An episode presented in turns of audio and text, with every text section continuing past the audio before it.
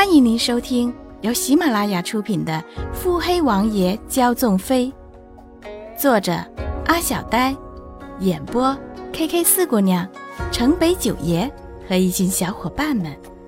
欢迎订阅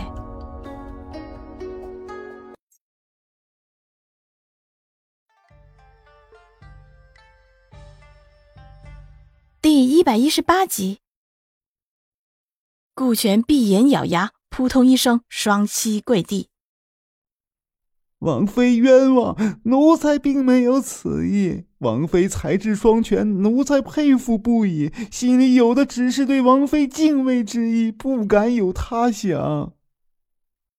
穆景宽目瞪口呆的看着顾管家那一张包子脸，一把鼻涕一把泪，恨不得扼腕明志。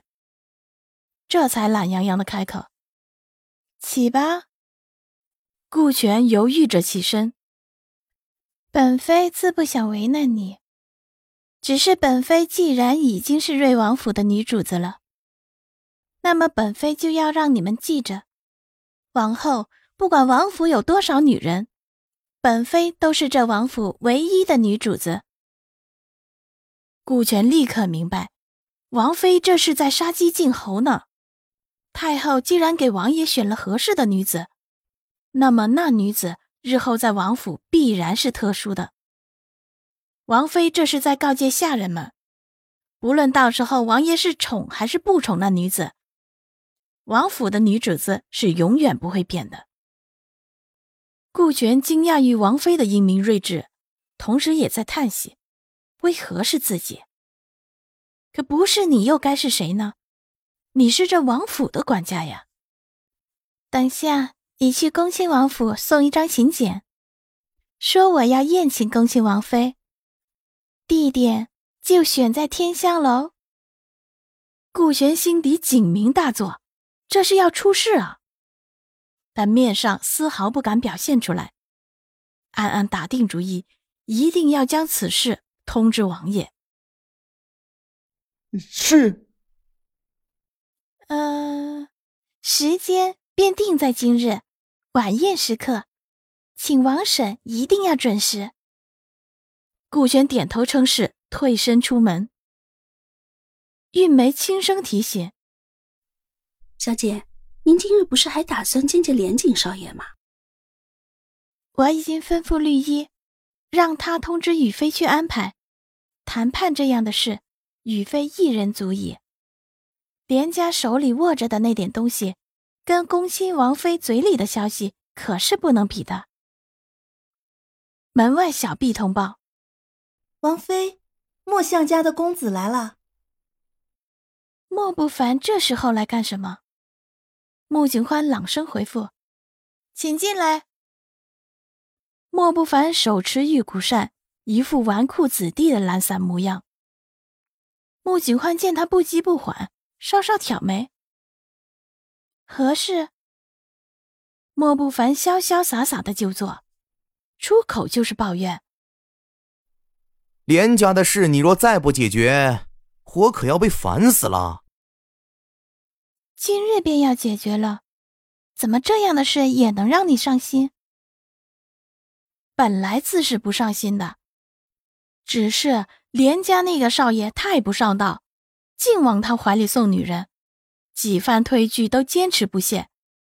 他知道，由于自己至今未娶妻，外面皆是自己好流连花丛的谣言。这连锦被小锦儿逼急了，竟然拽着自己不放手。若只是这样也好，毕竟这样的形象在商场上也容易让对方放松警惕，所以这样反而是对自己有利的。只是好死不死，偏偏让菲儿撞见自己怀中坐着个衣衫单薄的柔弱姑娘。小丫头已经窒息许久了，不管怎么哄怎么说都不好用，真是愁坏了莫大公子。这就叫自作孽不可活啊！穆景宽瞄着莫不凡泛青的脸色，虽猜不透，也知道了七七八八。连景早就说他手上有筹码，我就是要让他知道，他手上的筹码对我构不成威胁。何况当初我回岭南后，连家便被凤飞阁打击，当时连家便损失惨重，可是如今却恢复的这般快，这背后必然有古怪。连家手上的筹码，你早就知道是什么了。莫不凡玩味升起，穆景宽挑眸，穆家在江南全部商号的地契。莫不凡清血，不可置信。连景有这样大的筹码，都被你玩弄于股掌之中。连景若不是有这样大的资本，当初怎么会轻易的就同意退婚？莫不凡忽然觉得庆幸，幸好穆景欢不是自己的对手，这女人实在可怕。穆景欢阴笑着凑向莫不凡：“你必然觉得。”我这样空手套白狼，若是失败，如何是好吧？莫不凡斜斜的白了他一眼。切，你会打没把握的仗？连景手上的那些个地契，想必也只剩一半了吧？穆景宽一侧眉挑高，嘴角也抑不住笑了。呵呵，表哥果然是老狐狸。莫不凡阴阳怪调的冷哼。哼，连家受了这样大的打击，上京求你无门。风飞阁罢手后恢复的又这样的快，想必是拿他剩下的那些筹码去找别的靠山了。穆景欢含笑点头，哼，连家会不会这样做，也只是个猜测。只是连家既然敢盗窃我穆家商号的地契，我身为穆家的当家，怎么能不回敬一番？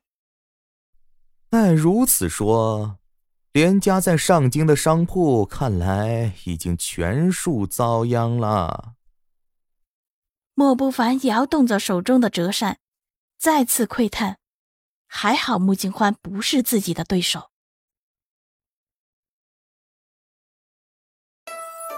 本集已播讲完毕。